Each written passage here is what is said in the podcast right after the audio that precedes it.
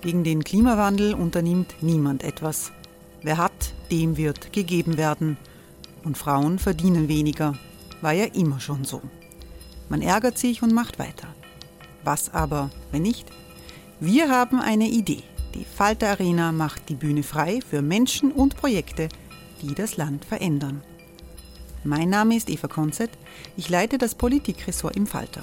Und am Sonntag, den 26. Mai, veranstalten wir im Wiener Stadtsaal die nächste Falter Arena. Mit dabei unter anderem der ehemalige Politiker und Neosänger Matthias Strolz, Theresa Imre von Markter, Sonja Jöchtel von Love Politics oder Kari Ochsner von Ochsner Wärmepumpen. Machen statt jammern. Wir schauen uns an, wie das funktionieren kann. Kommen auch Sie vorbei. Alle Informationen und Tickets finden Sie unter falter.at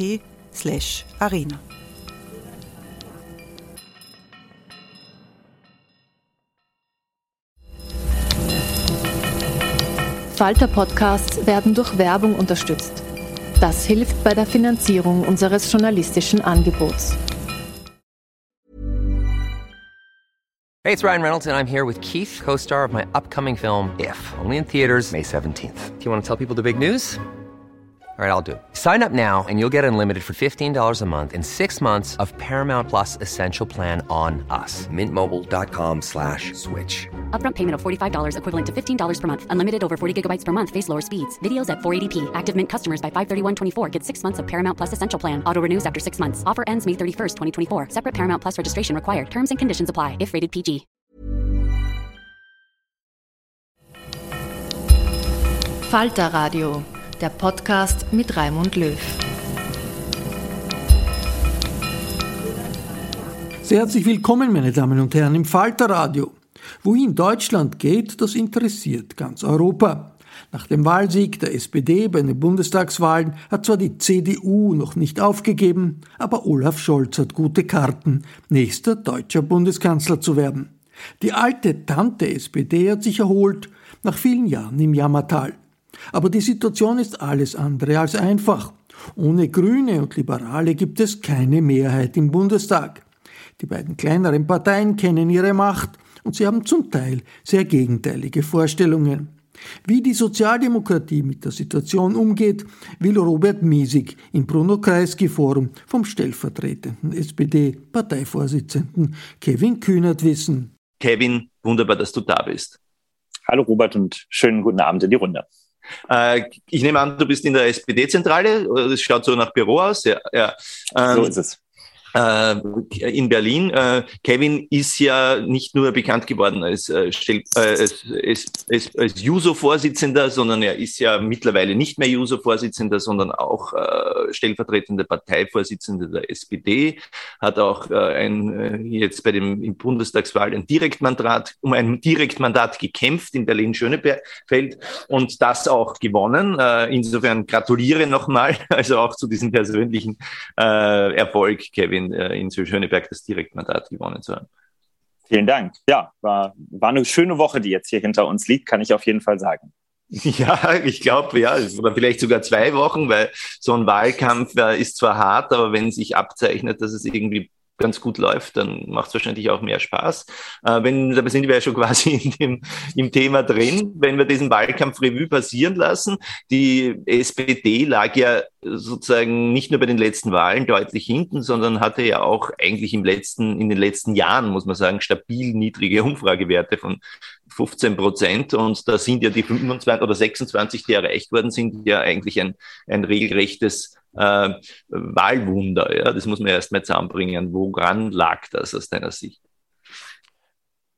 Ich glaube, das hat mehrere Faktoren tatsächlich. Ähm, zunächst mal, wenn wir uns angucken, wann dieser Stimmungsumschwung so stark gegen uns passiert ist, ähm, dann muss man natürlich schauen auf die Bundestagswahl 2017. Da sind wir mit 20,6 Prozent nach Hause gegangen. Vor allem aber war es dann nochmal die Europawahl 2019, als die Grünen erstmals in einer bundesweiten Wahl an uns vorbeigezogen sind. Und das wurde ja dann ausgiebig, auch von den Grünen selbst, aber auch der medialen Öffentlichkeit, als eine Trendumkehr in der deutschen Parteienlandschaft äh, inszeniert und, äh, und beschrieben.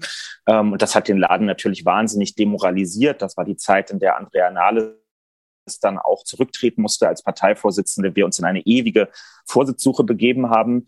Und ähm, als wir dann Ende 2019 den neuen Vorstand, dem ich auch angehöre, gewählt haben, kamen wir relativ schnell zu einer Klausurtagung zusammen und haben dann wie bei so einem Seminarwochenende mit Moderationskarten rumhantiert und überlegt, was sind jetzt eigentlich die Zielsetzungen für diese zwei Jahre.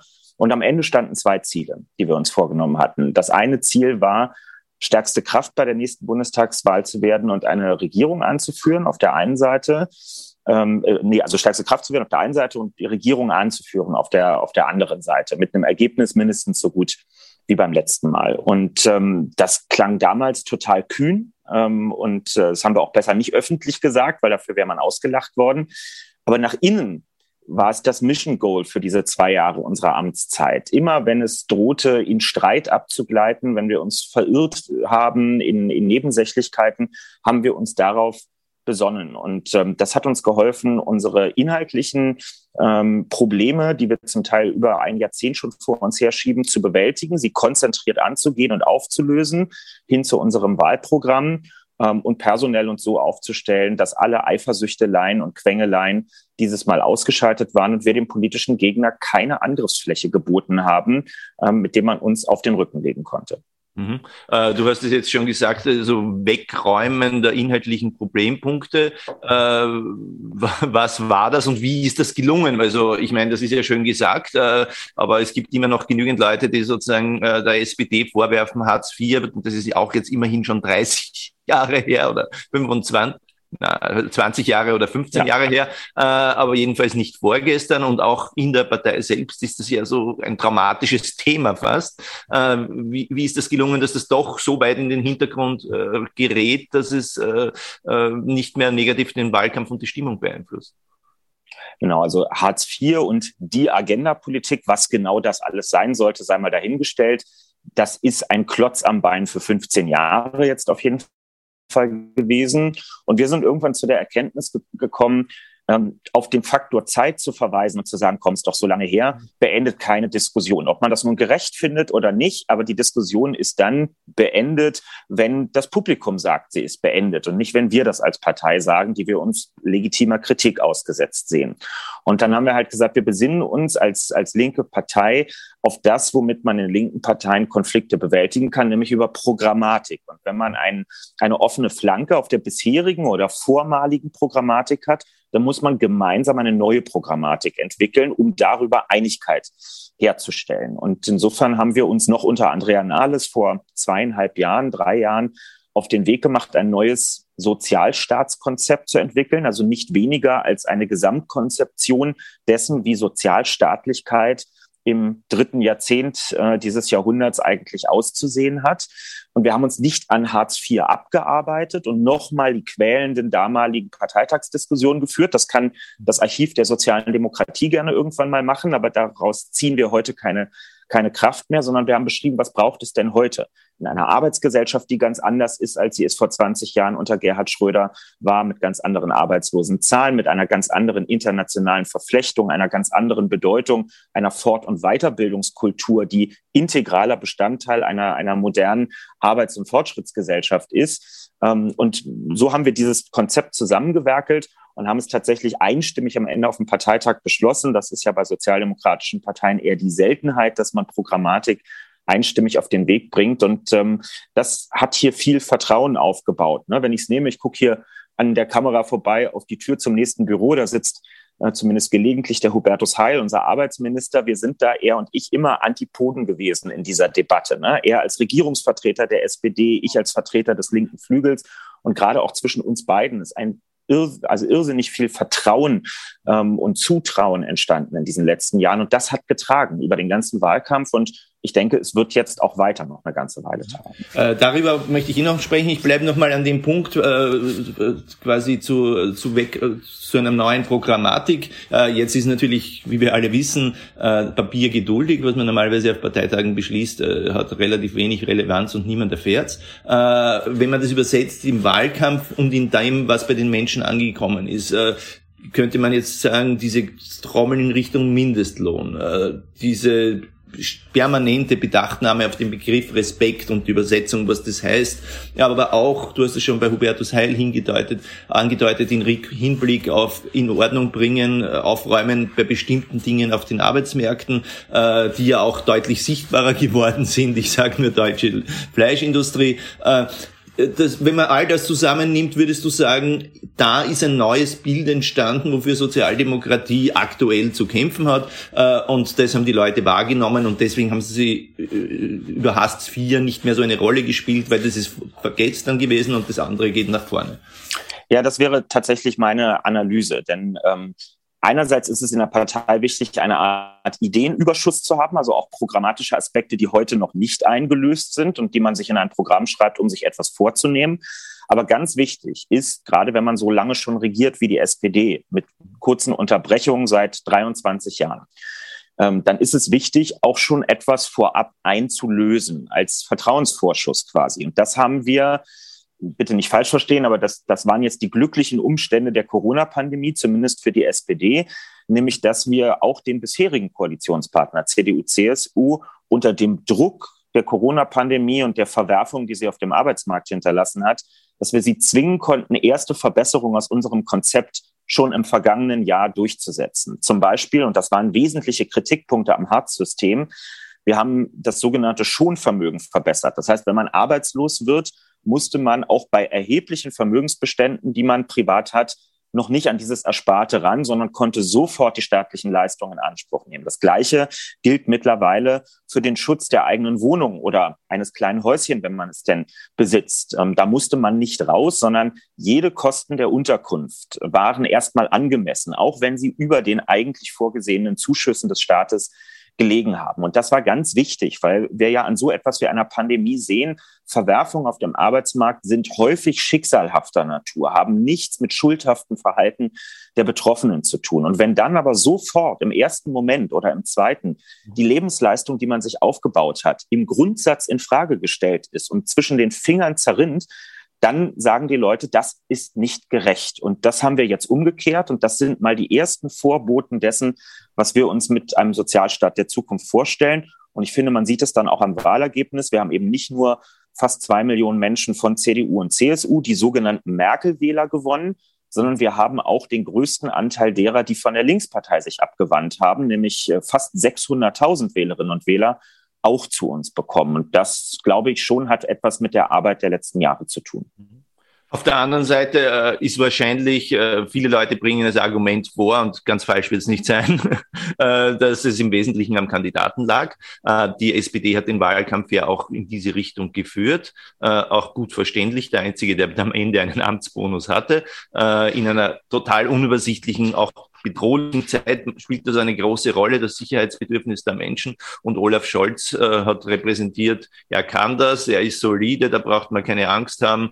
Äh, und außerdem hat er, ist er ein bisschen nach links gerückt wegen der Corona-Politik. Ähm, äh, alles zusammen hat dazu geführt, dass man mit Olaf Scholz die Wahlen gewonnen hat, weil äh, die Konkurrenz sie verloren hat, äh, weil sie nicht fehlerfrei durch den Wahlkampf gekommen ist. Ist das nicht die naheliegendere Interpretation? Das ist auch ein Teil der Analyse und zwar kein unerheblicher. Also natürlich hat Olaf Scholz ganz maßgeblich diese Wahl gewonnen durch das Vertrauen, was er als erfahrener Regierungspolitiker genießt, was gerade in einer Krisenzeit natürlich eine, eine nachgefragte Währung ist. Die Leute wollen äh, in einer unabsehbaren Zeit gerne, dass bei allem, was da noch kommen mag, jemand am Ruder ist, der einfach weiß, wie es geht, rein handwerklich, ja, der nicht erst äh, sich reinfuchsen muss, der international schon vernetzt ist.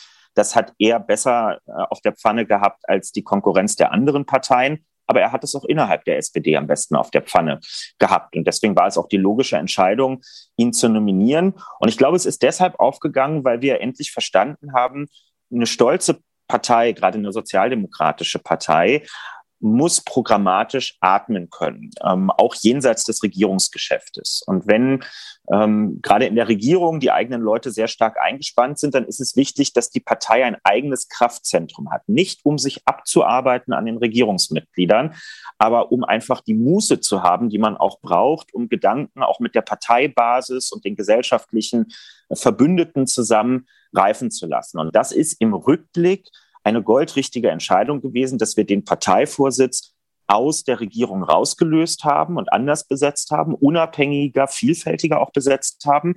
Ähm, dann es hat die Partei mehr zum Strahlen gebracht, aber es hat gleichzeitig auch die Regierungsmitglieder mehr zum Strahlen gebracht, weil sie nicht in dieser Knochenmühle zwischen den großen Erwartungen der Partei und dem Klein-Klein der Regierungsarbeit zermahlen wurden tagtäglich. Und das ist Teil äh, des Gesamterfolges, den wir errungen haben. Und deswegen haben wir es am Ende eben auch besser hingekriegt als zum Beispiel die Union unter Merkel. Die hat auch große Zugewinne gehabt, aber immer nur in die sogenannte Mitte des politischen Spektrums. Nach rechts, in, da wo sie herkommt, hat sie verloren. Und die SPD hat es bei dieser Wahl eben geschafft, in beide Himmelsrichtungen auszugreifen, wenn auch noch unterschiedlich stark. Aber das ist eben das, was wir dann unter Volkspartei verstehen. Merkel-Wähler und frühere Linkswähler mit ein und demselben Kandidaten und demselben Programm zur selben Zeit zu mobilisieren, das spricht schon dafür, dass einiges ganz gut gelaufen ist. Ja, auf der anderen Seite, du hast es äh, sozusagen, als wäre es ein Plan und ein guter Plan. Auf der anderen Seite ist es natürlich auch so etwas wie eine glückliche Zufügung des Zufalls, äh, dass äh, der linke Flügel oder ja, nennen wir es mal der linke Flügel den Wahl um den Parteivorsitz gewonnen hat äh, und äh, man dann in der Lage war, sich gezwungen sie ja oder die Umstände dafür sprachen, nennen wir es mal so, jemand aus dem Zentrum der Partei oder fast manche sagen auch vom rechten Flügel äh, zum ähm, äh, Kanzlerkandidaten zu machen, was dann logischerweise dazu führt, dass man ein gemeinsames Projekt hat und alle an einem Strang ziehen, was normalerweise ja nicht der Fall ist. Also es, normalerweise setzt sich eine Seite durch und die anderen, andere mosert, dass es besser könnte. Ist es eigentlich diese glückliche Fügung, äh, die eigentlich den großen Unterschied gemacht hat, dass man zusammengehalten hat? Ja, also wir haben im Rahmen unserer Möglichkeiten, glaube ich, schon viele richtige Entscheidungen getroffen. Mhm. Aber es bleibt ein erheblicher Anteil, den man als glückliche Fügung bezeichnen kann. Und da sollte man auch nicht lügen dazu und behaupten, das sei alles unser Genie gewesen, das von langer Hand so zu planen. Nein, das war es nicht. Und das macht die Geschichte auch nicht schlechter jetzt am Ende, sondern ähm, man kann ja einfach daraus lernen für die Zukunft, damit es künftig dann auch planvoll passiert, was uns dieses Mal ähm, auch etwas glücklich ähm, gelungen ist es gab dieses Mal auch keine großen personellen Alternativen. Also selbst wenn wir gewollt hätten, wir hätten jetzt gar nicht wirklich jemand anderen finden können, wenn wir ernsthaft um den Wahlsieg äh, mitspielen wollten. Das ist so. Wir haben auch die glückliche Situation beim Parteivorsitz gehabt, ähm, dass ähm, die, die Vorsitzenden vom linken Flügel kommt sicherlich nicht eine Mehrheit nur bekommen haben, weil die Mehrheit der Basis sich klar auf dem linken Flügel äh, verorten würde, sondern weil es eine derartige jetzt müssen wir mal was Neues probieren, Stimmung damals gegeben hat, dass auch Leute, die sich ganz woanders verorten, schon aus Prinzip für die Trennung von Regierung und Parteivorsitz gestimmt haben. Und aus heutiger Sicht löst sich das alles in einem produktiven Miteinander aus, vor allem aber auch getragen von vielen menschlichen Qualitäten. Also zu all dem gehörten viele handelnde Personen, die ihr Ego hinten angestellt haben. Olaf Scholz vorneweg, der, da brauchen wir doch nicht drum herum reden, damals eine, eine politische Demütigung erfahren hat, als er nicht Parteivorsitzender geworden ist und dann eben nicht die Flinte ins Korn geworfen hat ähm, und übrigens auch später nicht Rache genommen hat, wie es vielleicht manche bezeichnen würden, indem er aus der Position der Stärke des Kanzlerkandidaten heraus die früheren Widersacher beiseite schiebt, sondern auch er hat erkannt, dass es für die Partei das Beste ist, wenn man Aufgaben teilt und dadurch Kräfte maximiert, ähm, wo sie in der Vergangenheit gefehlt haben.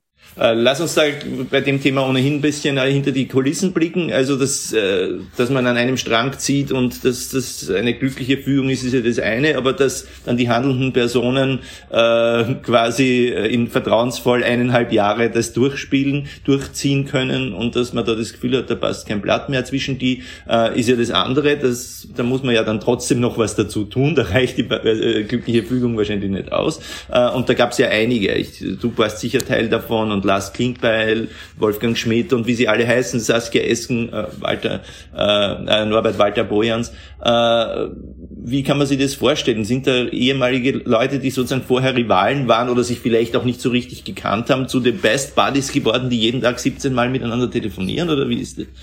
Nein, das ist nicht so. Ähm aber das ist auch gar nicht notwendig. Ja, wir machen ja hier nicht eine, eine Daily Soap, sondern wir machen Politik. Mhm. Ähm, und dafür braucht es verlässliche, vertrauensvolle Ebenen der Zusammenarbeit. Ähm, das klingt jetzt gar nicht so spektakulär, aber alle die Politik von innen kennen, wissen, das ist jetzt gar nicht so häufig, dass man davon ernsthaft sprechen kann und nicht nur zwischen einzelnen Personen, sondern in ganzen Personenkonstellationen. Wie haben wir das hinbekommen? Naja, am Ende geht es um Vertrauensaufbau. Also man kann ja viel behaupten, dass man geschlossen ist. Das haben auch schon viele Parteien versucht. Das kann man auch mal ein, zwei Monate durchhalten, aber irgendwann kommt ein Konflikt und dann zeigt sich, ob wirklich Geschlossenheit und Vertrauen da ist. Und wir haben immer wieder gemerkt, in Krisen oder in potenziell krisenhaften Situationen, dass wir uns aufeinander verlassen konnten. Man hat keine Punkte auf Kosten der eigenen Genossinnen und Genossen gemacht in diesem Wahlkampf. Man hat sie nicht abgemalt, man hat widersprochen, wenn ihnen Unrecht getan wurde, auch vom politischen Gegner insbesondere. Das halte ich für ganz, ganz wichtig. Ja, der eigene Parteifreund, die eigene Parteifreundin muss einem immer näher stehen als die politische Konkurrenz bei aller ähm, Diskrepanz, die man vielleicht hier und da auch hat. Und wir haben gemerkt, dass dieses Programm, was wir zusammen entwickelt haben, sowohl das Sozialstaatskonzept aus dem Jahr 2019, aber dann auch später das Wahlprogramm, zudem haben alle gestanden, auch dort, wo sie ihre Position verändert haben. Ein Beispiel. Die SPD hat sich seit Jahren gedrückt um die Frage, ob wir eine Vermögenssteuer in Deutschland wieder aktivieren wollen, die es bis Ende der 90er Jahre gegeben hat dann hat sie das Verfassungsgericht aufgrund der Berechnungsgrundlage für unzulässig in dieser Form erklärt und seitdem streitet die SPD, ob sie das wieder auf den Weg bringen soll. Wir sind uns nie einig geworden dazu und wir haben uns dieses Mal darauf verständigt, wir wollen das wieder machen. Hey, I'm Ryan Reynolds. At Mint Mobile, we like to do the opposite of what Big Wireless does. They charge you a lot. We charge you a little. So naturally, when they announced they'd be raising their prices due to inflation, we decided to deflate our prices due to not hating you. That's right. We're cutting the price of Mint Unlimited from $30 a month to just $15 a month. Give it a try at mintmobile.com slash switch. $45 upfront for three months plus taxes and fees. Promote for new customers for limited time. Unlimited more than 40 gigabytes per month. Slows. Full terms at mintmobile.com. und äh, haben Olaf Scholz auch mit einem guten Konzept davon überzeugen können, dass das praktikabel ist und, und funktioniert.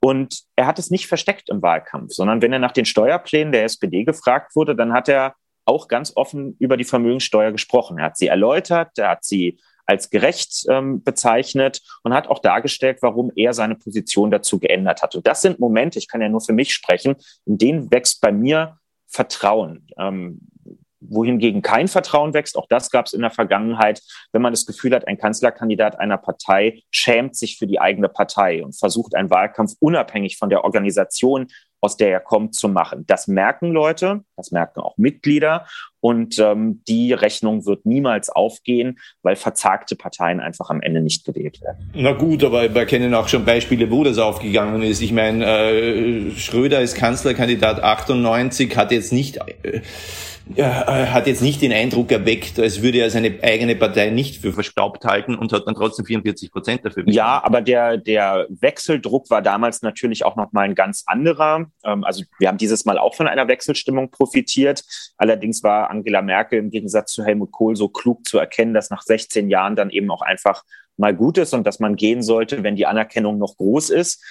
Ähm, und deswegen war es eben ein, ein freies Feld, auf dem die politische Entscheidung dieser Wahl ähm, zu treffen war. Und wir hatten uns nicht an einer Amtsinhaberin zu messen, sondern ähm, an Leuten, die ebenfalls neu ins Amt gekommen wäre. Und da haben wir unsere Chance erkannt. Ja, wir wussten, dass wir ähm, dass wir nur gewinnen können, wenn alles wirklich gut läuft. Und ähm, diese Geschlossenheit, die ist uns abgenommen worden, das haben wir in den Umfragen gesehen. Also zusammen mit der FDP war die SPD in diesem Wahlkampf die Partei, bei der die meisten Menschen, zwei Drittel, gesagt haben, ja, das ist eine geschlossene Partei, ein Irrsinnswert, wenn mir das jemand vor zwei Jahren gesagt hätte, das hätte ich nicht geglaubt. Ich hätte eher geglaubt, dass wir tatsächlich 20, 25 Prozent holen können, aber nicht, dass wir eine geschlossene Partei in dieser Kürze der Zeit sein können. Und das in Kombination eben mit dem, mit dem Spitzenkandidaten, der herausgeragt hat, äh, auch ausweislich aller Umfragen, die da waren. Das hat uns eine Chance gegeben. Und wir hatten Geduld. Auch das war ein wichtiger Punkt. Wir haben ja seit über einem Jahr, wir haben Olaf Scholz vor mittlerweile fast 14 Monaten nominiert gehabt. Und wir haben alles ausgehalten. Wir haben den Spott ausgehalten, warum die SPD mit 15 Prozent überhaupt einen Kanzlerkandidaten aufstellt. Wir haben immer und immer wieder, ich glaube, du hast es auch ein paar Mal hören dürfen von Wolfgang Schmidt und anderen, erzählt, warum wir überzeugt sind, dass die Rechnung aufgeht, warum die Menschen logisch am Ende bei der SPD rauskommen. Und wir sind nicht nervös geworden, zumindest nicht zu nervös geworden, als es auch nach zehn, zwölf Monaten immer noch keine großen Sprünge in Umfragen gab, weil wir überzeugt waren, dass im Gegensatz zu uns, die wir aus der politischen Blase kommen, sich die meisten Menschen erst Gedanken über solche wegweisenden Fragen machen, wenn die Wahl nahe ist, wenn die Wahlbenachrichtigung im Briefkasten liegt. Und so ist es auch gekommen. Und dann gucken sie nach der Führungsfrage am Ende. Niemand liest 100 Seiten Programm, aber man schaut sich die handelnden Personen an und antizipiert, wer wohl wenigstens häufig im Sinne der eigenen Position politische Entscheidungen treffen würde. Und da sind eben die meisten bei Olaf Scholz am Ende rausgekommen. Lass mir eine Frage stellen, die wahrscheinlich in der letzten Woche kaum jemand gestellt hat, äh, nämlich die danach, was ist eigentlich falsch gelaufen? Äh, 26 Prozent sind schön, aber es sind keine strategische Mehrheit und das ist vielleicht auch dazu, die Umstände der Zeit, dass man mit 26 Prozent stärkste Partei werden kann, aber es ist jetzt auch nicht unbedingt das Ziel. Ne?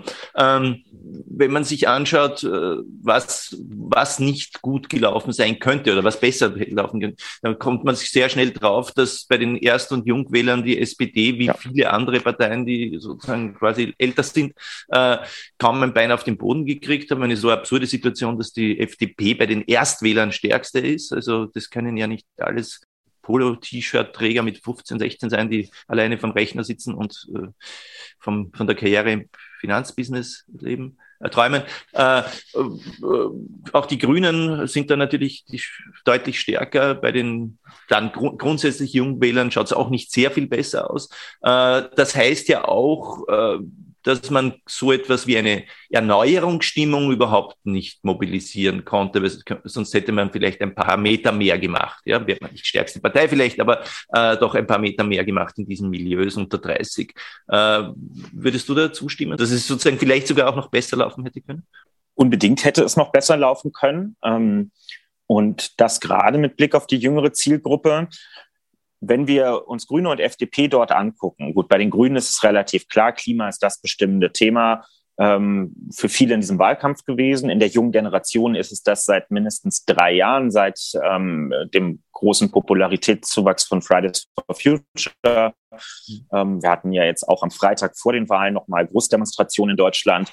Und die SPD hat, das muss man wahrscheinlich für die meisten sozialdemokratischen Parteien konstatieren, eine sehr ein sehr technisches Narrativ davon, wie konsequenter Klimaschutz zu gelingen hat. Dagegen ist politisch aus meiner Sicht gar nichts einzuwenden, denn das ist im engeren Sinne eine technische Aufgabe am Ende. Gerade in Industriegesellschaften geht es letztlich in, in, im Kabinett und im Parlament nicht darum, sich Jahreszahlen um die Ohren zu hauen, wann nun der letzte fossile Brennstoff äh, nicht mehr eingesetzt wird und wann die Klimaneutralität erreicht ist, sondern es geht um Managementfragen, um den Ausbau von Netzen, um den Aufbau von Kapazitäten bei den regenerativen Energien und so weiter.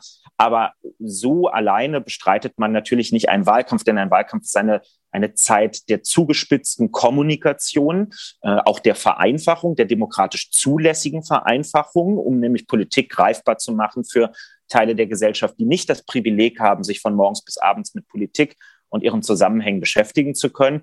Und da sind wir schwach in der Kommunikation. Und da haben wir jetzt ein, wenn man so will, unverschämtes Glück, nochmal vier Jahre geschenkt bekommen zu haben, um im Doing zu zeigen, dass wir es können und um dieses Doing herum auch eine Erzählung aufzubauen. Und spiegelbildlich dazu auf der Seite derer, die die FDP gewählt haben, da wird viel gerätselt im Moment, wer diese jungen Leute sind, die da alle die FDP wählen. Ich würde auch empfehlen, keine karikaturenhaften Zerrbilder zu zeichnen, ähm, sondern es auch differenziert zu betrachten. Ich mache es an einem Beispiel. Ich habe als, als jemand, der überzeugt auch Sozialstaatspolitik ähm, macht, der überzeugt ist von unserem umlagefinanzierten Rentensystem beispielsweise. Ich merke einfach, wenn ich vor Schulklassen sitze, ähm, in einer jüngeren Generation, unsere Erzählung davon, dass man ein Rentensystem aufrechterhalten und retten kann, so richtig ich das in der Sache finde, so sehr ich von meinen Argumenten überzeugt bin, das glaubt dort einfach keiner. Ja, das muss man einfach festhalten. Und natürlich fangen dann viele an, sich irgendwie mit Trading 212 mal eine Runde zu beschäftigen und zu gucken, was ist eigentlich an Kapitalmärkten gerade los und wie kann ich irgendwie ein Portfolio aufbauen und was ist ein ETF. So, dann komme ich halt bei einer Partei raus, die zumindest erstmal eine Neugierde darauf ausstrahlt. Natürlich kommend aus einer ideologischen Position. Bei der FDP ist es nicht einfach nur Lust auf Finanzmärkte und Technologieoffenheit, sondern es ist eine politische Ideologie, dass Altersvorsorge eine individuelle Angelegenheit sein sollte, etwas, worum sich der Einzelne kümmert. Und das ist wiederum etwas, das lehne ich, das lehnen wir natürlich aus prinzipiellen Erwägungen ab. Aber trotzdem müssen wir festhalten, unsere Erzählung, dass in einer demografisch sich fundamental wandelnden Gesellschaft das schon alles gut gehen wird mit der Rente, das ist für viele eine Behauptung, eine sehr kühne noch dazu. Und da genießen wir im Moment kein Vertrauen, dass wir für die auch in 50 Jahren in der Lage sein werden, solche Versprechen wirklich einzulösen. Das ist ein Problem.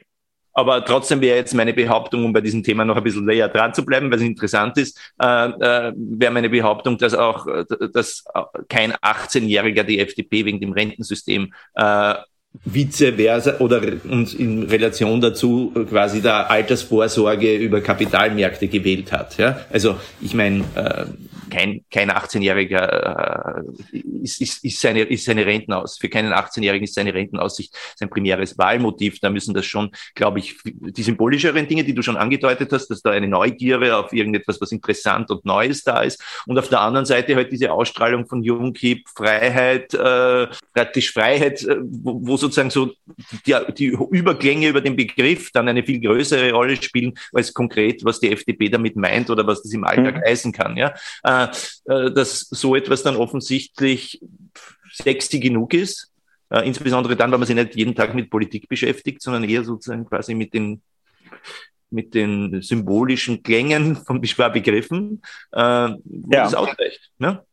Klar, aber also, es war auch nur ein Beispiel. Vielleicht ja. nehmen wir ein anderes, was, was griffiger ist. Es, ähm, die deutsche Gesellschaft ist nach meiner Wahrnehmung eine, eine relativ ähm, oder die politische Landschaft in Deutschland ist relativ technologiedesinteressiert beispielsweise. Ne? Es wird immer nur über das diskutiert, wo man dann wirklich dem nicht mehr aus dem Weg gehen kann. Während die junge Generation, wie wahrscheinlich so ziemlich jede vor ihr auch, sehr technologiefreundlich und offen ist. Denn hier geht es um die Tools, mit denen sie ihr Leben im Freizeit- wie im Arbeitsbereich bestreiten werden. Also junge Menschen interessieren sich seit jeher für Autos beispielsweise. Und wer heute als junger Mensch anfängt, sich für Autos zu interessieren, naja, der kommt schnell bei Fragen nicht nur von E-Mobilität, sondern vor allem auch bei autonomem Fahren ähm, an. Das sind ganz hochrelevante Fragen und zwar nicht nur als Spielerei, weil man das irgendwie, ähm, weil man das irgendwie interessant findet, sondern da stellen sich ja auch gesellschaftliche Fragen. Und ich staune manchmal, wie wenig das in der politischen Sphäre, nicht nur in Deutschland, eine Rolle spielt. Also wenn ich mir anschaue, wie viele Menschen in Deutschland, in Österreich sicherlich auch tagtäglich mit dem Auto zur Arbeit pendeln. Ähm, Im Schnitt, glaube ich, werden in Deutschland fahren Pendler eine halbe Stunde pro Wegeverbindung. Also in Summe eine Stunde pendeln an einem Arbeitstag im Auto. Wenn wir also in relativ wenigen Jahren beim autonomen Fahren und zwar dem der Generation ankommen, wo man wirklich die Hände auch nicht mehr am Lenkrad haben muss, wo das Auto dann zum Unterhaltungsmedium am Ende wird. Es hat ja Gründe, warum Amazon und Apple und andere in die Entwicklung und Produktion von autonom fahrenden Fahrzeugen einsteigen, dann stellen sich doch super interessante Verteilungsfragen. Also zum Beispiel fängt mein Arbeitstag dann künftig im Auto an? Kann ich von dort schon Erledigungen äh, machen oder organisiere ich dort mein Privatleben? Lese ich dort? Das sind relevante Verteilungsfragen. Es sind riesige Mengen an Lebenszeit, die zur Gestaltung plötzlich neu zur Verfügung stehen. Sowas interessiert natürlich gerade jüngere Menschen, die auf solche Innovationen aufbauend ihr Leben gestalten sollen. Und die treffen auf eine politische Sphäre in Deutschland, die sich relativ desinteressiert ähm, und staubig nur damit auseinanderzusetzen scheint. Und dann ist es eben manchmal schon äh, ausschlaggebend, wenn es dort eine Partei gibt, die wenigstens den Anschein erweckt, als habe sie und sei es nur aus Lifestyle-Gründen heraus einen Zugang zu solchen Themen und würde sich ernsthaft dafür interessieren und nicht nur beim jährlichen Pflichtbesuch auf der IAA oder bei der Gamescom äh, in Köln. Und das ist das, was die FDP einfach lebensweltlich für viele ausstrahlt, auch durch ihren Vorsitzenden und wo andere sich mit zu beschäftigen haben, warum sie da so Ich glaube, ich muss man natürlich auch realisieren, wahrscheinlich, da habe ich die Zahlen jetzt nicht im Kopf, aber die Wahlbeteiligung gerade bei den Jungen wird wahrscheinlich eine niedrigere sein als bei den Älteren. Also können wir davon ausgehen, dass man da wahrscheinlich nicht viel mehr als 50 Prozent hatte.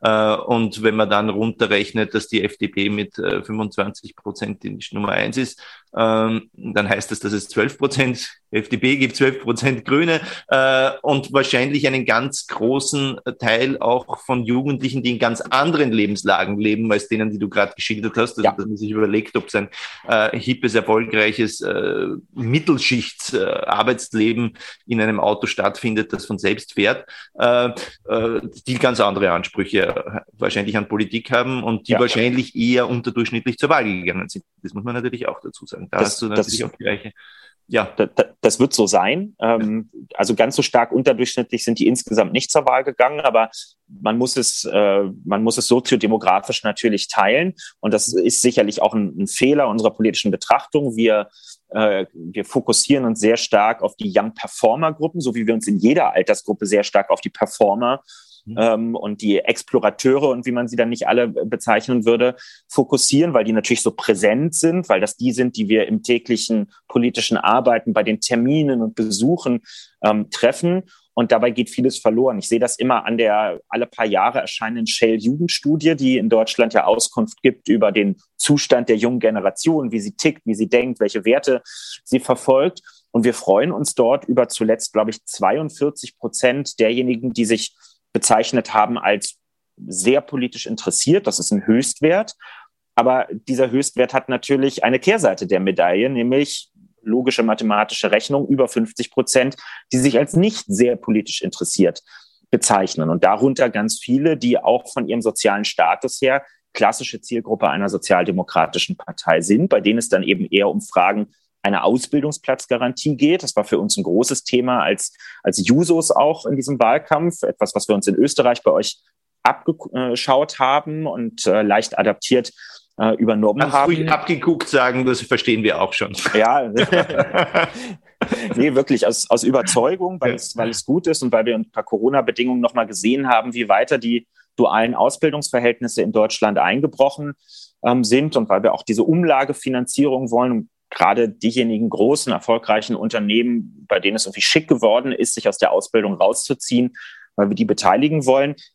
Das sind Botschaften, die wir in künftigen Wahlkämpfen stärker ähm, machen müssen und ähm, wo, wo man auch sagen muss, da, da haben wir Glaubwürdigkeit, da sind wir zu Hause in diesen Themenfeldern. Und ich glaube auch, dass es unterm Strich ähm, auch elektoral deutlich einfacher ist, ähm, drei junge Menschen auf der Suche nach einem Ausbildungsplatz von der Sozialdemokratie zu überzeugen, als einen Young Performer, der sich vielleicht schon in zwei Jugendinitiativen und einer NGO engagiert, zu überzeugen, dass er lieber zu uns als zu den Grünen am Ende gehen soll. Ich freue mich über jeden, der bei uns mitmacht. Ich will hier keinen Klassismus jetzt oder so äh, das Wort reden, ähm, aber da warten noch eine ganze Menge Leute darauf, überhaupt mal irgendwo ein organisiertes politisches Angebot ähm, zu bekommen, während wir sehr viel über die reden, die schon ganz gut angebunden und informiert sind. Mhm. Äh, lass uns jetzt noch zur Aktualität kommen oder zur, zu, zu, zu, den Aussichten. Die SPD hat jetzt 26 Prozent errungen. Das ist keine strategische Mehrheit. Äh, die einzig realistische Aussicht, zu einer Regierung zu kommen, ist eigentlich die Ampel. Äh, es gäbe jetzt natürlich äh, noch für die SPD eine große Koalition, aber das lassen wir jetzt mal noch äh, als Option für dann, wenn alles zusammengebrochen ist. Ähm, also ist es eher die Ampel, in die, die Richtung die SPD gehen muss. Ist es realistisch, dass das hinzukriegen ist? Ja, ich würde sagen, es ist deshalb realistisch, weil alle drei beteiligten Parteien um die kargen Alternativen wissen, äh, die im Moment auf Grundlage des Wahlergebnisses bereitstehen. Mein Herz lässt es jetzt nicht höher springen, aber es ist ja alles kein Wunschkonzert. Wir müssen mit dem arbeiten, was da ist. Ähm, ich bin, bin immer gegen diese Merkelsche Alternativlosigkeit, die sogenannte gewesen. Deswegen finde ich es sehr gut, immer zu benennen, was sind die Alternativen. Und tatsächlich, die Alternativen für uns heißen große Koalition oder Opposition. Das finde ich beides absolut nicht besser als die Variante Ampel. Also verhandeln wir die Variante Ampel. Für die Grünen, glaube ich, kann man sagen, sieht es dort die Mehrheit genauso. Und ähm, die FDP lässt immer wieder erkennen, dass ihr schon ein Bündnis unter Führung von CDU, CSU lieber wäre.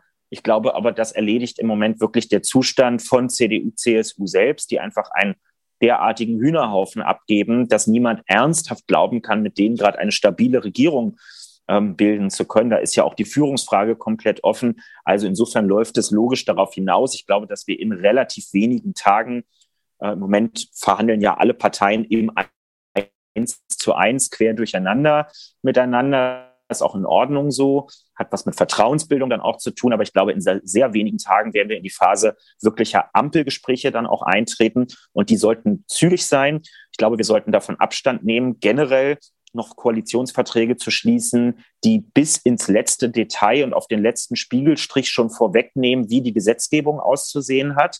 Das sind nicht mehr die Zeiten, in denen wir leben. Ja, wenn ich allein die letzten vier Jahre, die letzte Wahlperiode zurückschaue, was in der Zeit alles geschehen ist. Und da ist Corona nur das größte von sehr vielen Beispielen, die nicht absehbar gewesen sind. Dann sollte man sich einfach von diesem Anspruch verabschieden, quasi wie in einer Gebrauchsanweisung oder einem Drehbuch eine Wahlperiode vorwegzudenken, sondern sollte sich als Koalition auch kreative Freiräume und Spielräume lassen.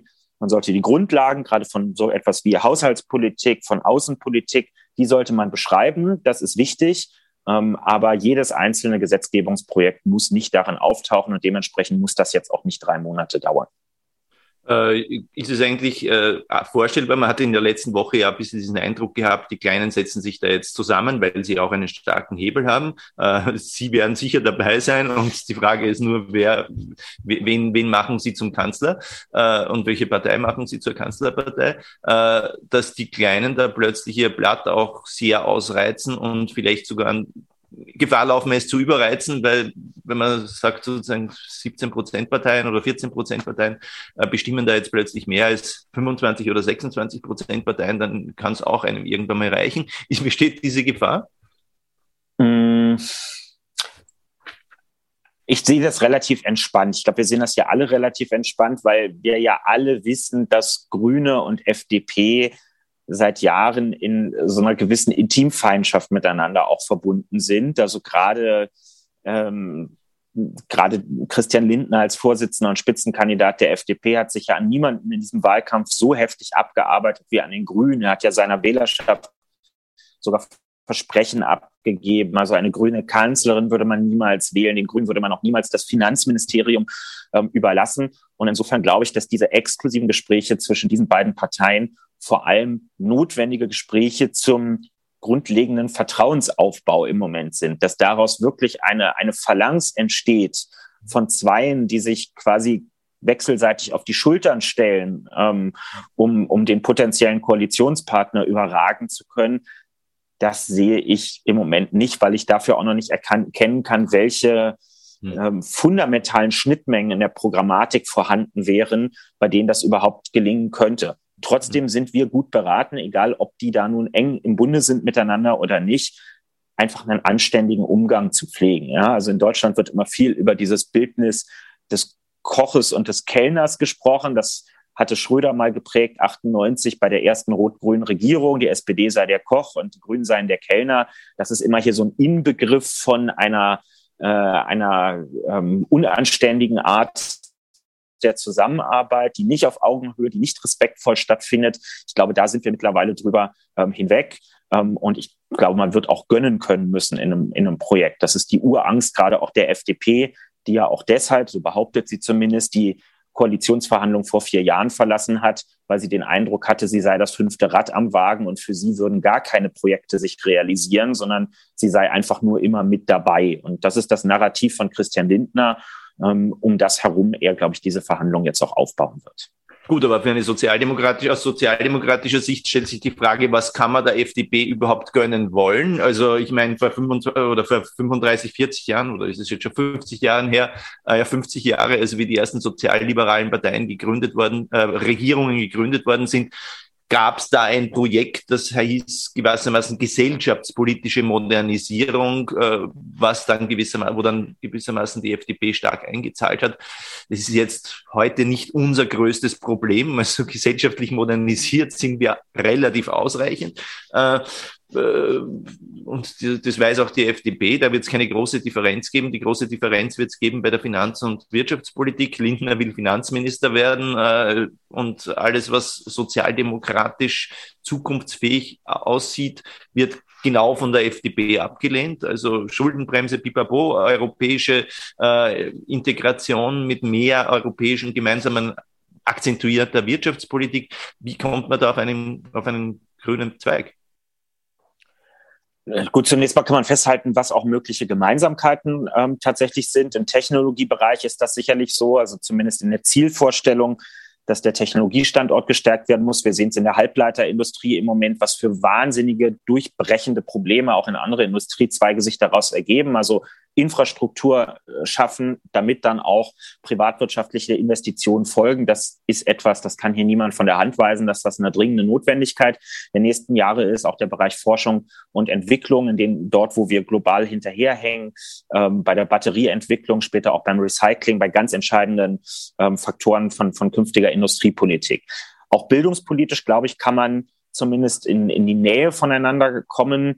Ähm, es ist ja mal ein großes sozialliberales Projekt gewesen, das, das BAföG in Deutschland auf den Weg zu bringen und damit ganz vielen Arbeiterinnen und Arbeiterkindern den Weg ins Studium zu ebnen. Dieses BAföG ist ganz schön eingeschlafen in den letzten Jahren. Jährlich nehmen es immer weniger in Anspruch oder können es immer weniger in Anspruch nehmen. Also dieses BAföG zu öffnen, das ist eine Aufgabe, die sich so oder so ähnlich alle drei Parteien in ihrem Programm vorgenommen haben. Da werden wir, glaube ich, ähm, zu Lösungen kommen sogar bis hinein in Rentenfragen. Also die FDP hatte vorgeschlagen, Teile der Rentenbeiträge für eine kapitalgedeckte private Vorsorge zu nehmen. Das würden wir natürlich nicht mitmachen, weil das ein, ein Auflösen der gesetzlichen Rentenversicherung und damit der umlagefinanzierten Rente bedeuten würde. Aber wir haben durchaus auch vorgeschlagen, eine Zusatzversicherung, eine freiwillige private Zusatzversicherung mit einem staatlichen standardisierten Produkt zu machen, so wie wir es aus Skandinavien ähm, auch kennen, ähm, so dass man nicht mehr riesige Milliardensummen an staatlichen Zuschüssen bei privaten Versicherungsdienstleistern versenkt. Das machen wir nämlich im Moment in Deutschland gerade, sondern dass man sagt, wir haben ja ein staatlich genormtes Produkt, das hat ganz niedrige Administrationskosten und dort können Menschen, wenn sie über die gesetzliche Rente hinaus zusätzlich Vorsorge betreiben wollen, dort können sie auch sehr sicher ähm, ihre, ihre Ersparnisse, wenn sie es denn wollen, reingeben. Das ist diversifiziert, da gibt es eine Einlagensicherung. Ähm, sowas ist durchaus gut so. Und dann bleibt aber am Ende der große Bereich wirklich der Finanz- und Haushaltspolitik. Und da fehlt mir im Moment ganz ehrlich auch noch ein bisschen die Fantasie. Ja, also die FDP erkennt ja durchaus an, dass es staatliche Handlungsfähigkeit und auch Investitionen braucht, aber sie hat ein Konzept vorgelegt, in dem sie auf eine sehr obskure Art alles auf Wachstum fokussiert. Nun sind wir durchaus auch auf den Standpunkt, dass Wachstum auch in den nächsten Jahren möglich und notwendig sein wird und dass man darüber einiges machen kann. So haben wir ja auch Schuldenabbau beispielsweise in den letzten Jahren betrieben, ne? also maßgeblich äh, über, äh, über, ähm, über Wachstum. Ähm, sie wollen halt gleichzeitig für alle, die die Steuern äh, senken oder zumindest für niemanden erhöhen, ähm, die Investitionsquote steigern und Schuldenabbau betreiben seriöse Institute rechnen aus, dass das letztlich ein Gap von im Moment 70 bis 80 Milliarden im Jahr bedeuten würde. Ich hoffe, dass Christian Lindner selber weiß, dass das keine seriöse Rechnung sein kann, dass man auf so ein Prinzip Hoffnung, so würde ich es mal bezeichnen, keine seriöse Finanzpolitik aufbauen kann. Äh, wenn ich jetzt zu Abschluss komme äh, und dich mit der quasi großen Gretchenfrage konfrontiere, nämlich äh, gibt es ein Narrativ für eine Ampel? Also sozusagen, es sollte ja eine Art von, äh, ich meine, Regierungen können bloße Addition von Parteien sein, die halt äh, die dafür notwendigen Prozentpunkte auf die Waagschale bringen, weil ja irgendwer regieren muss. Ähm, aber äh, besser ist, wenn sie eine Art gemeinsame Idee zumindest im Grundlage haben. Ich glaube, Olaf Scholz hat im Spiegel-Interview äh, am Wochenende schon sozusagen so den Begriff äh, oder das, äh, wie soll ich sagen, Marketing-Ding, ähm, äh, Fortschrittskoalition benutzt. Äh, ja, könnte sein. Wie würdest du das skizzieren, ein Narrativ einer Ampel? Ich bin noch ein bisschen skeptisch, was dieses Narrativ angeht. Es scheint, also es wirkt mir manchmal ein bisschen gewollt. Ähm, ist natürlich notwendig, gerade am Anfang von so Gesprächen auch dem Ganzen einen Rahmen zu geben, alles in Ordnung. Ähm, nach meinem politischen Verständnis ist die Tatsache, dass man sich als Partei Gedanken über die Zukunft macht, jetzt noch kein, noch keine Tatsache, die alleine schon zum Ruhm einem verhelfen sollte. Ähm, freilich gibt es Parteien auch in Deutschland, die sich nicht mal Gedanken über die Zukunft machen. Insofern kann man sagen, das ist ja schon mal was, aber das wird nicht reichen, um alleine auf dieser Grundlage vier Jahre zu bestreiten. Also ich habe noch kein schmissiges Narrativ im Angebot. Ich persönlich brauche jetzt für meinen Seelenheil auch keins, aber ich würde, wenn ich wenn ich die, die, die Schlaglichter rausgreife, bei denen ich glaube, da geht wirklich was, dann ist das Bildung, dann ist das Technologie und dann ist das ähm, Klimaschutz, auch über Energiewende am Ende. Das sind Sachen, wo ich denke, dass das sollte relativ konsensual und konstruktiv ähm, funktionieren. Und alles andere ist einfach hartes politisches Handwerk. Da ist ja nichts Schlimmes dran, wenn man sich auch eingestehen muss, dass es ein paar Themen gibt, bei denen es ja auch, auch ein langer Weg werden wird mit der Koalition.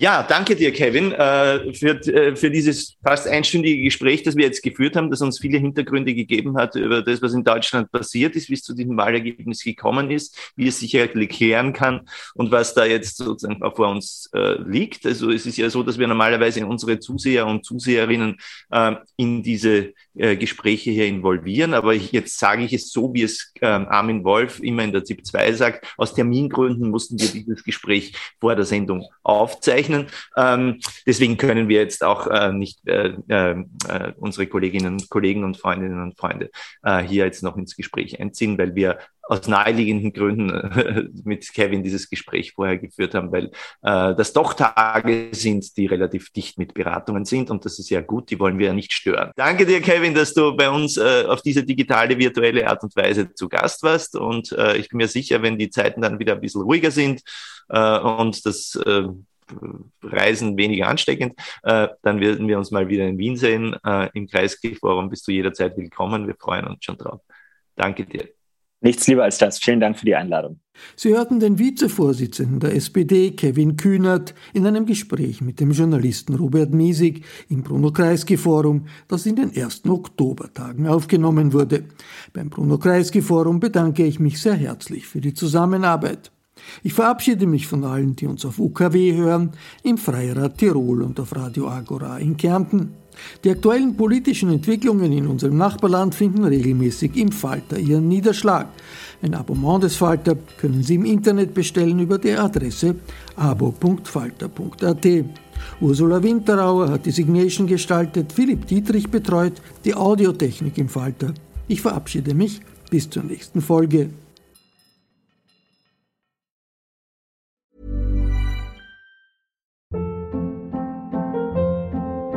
Hold up. What was that? Boring. No flavor. That was as bad as those leftovers you ate all week. Kiki Palmer here, and it's time to say hello to something fresh and guilt-free. Hello Fresh. Jazz up dinner with pecan-crusted chicken or garlic butter shrimp scampi. Now that's music to my mouth. Hello Fresh. Let's get this dinner party started. Discover all the delicious possibilities at hellofresh.com.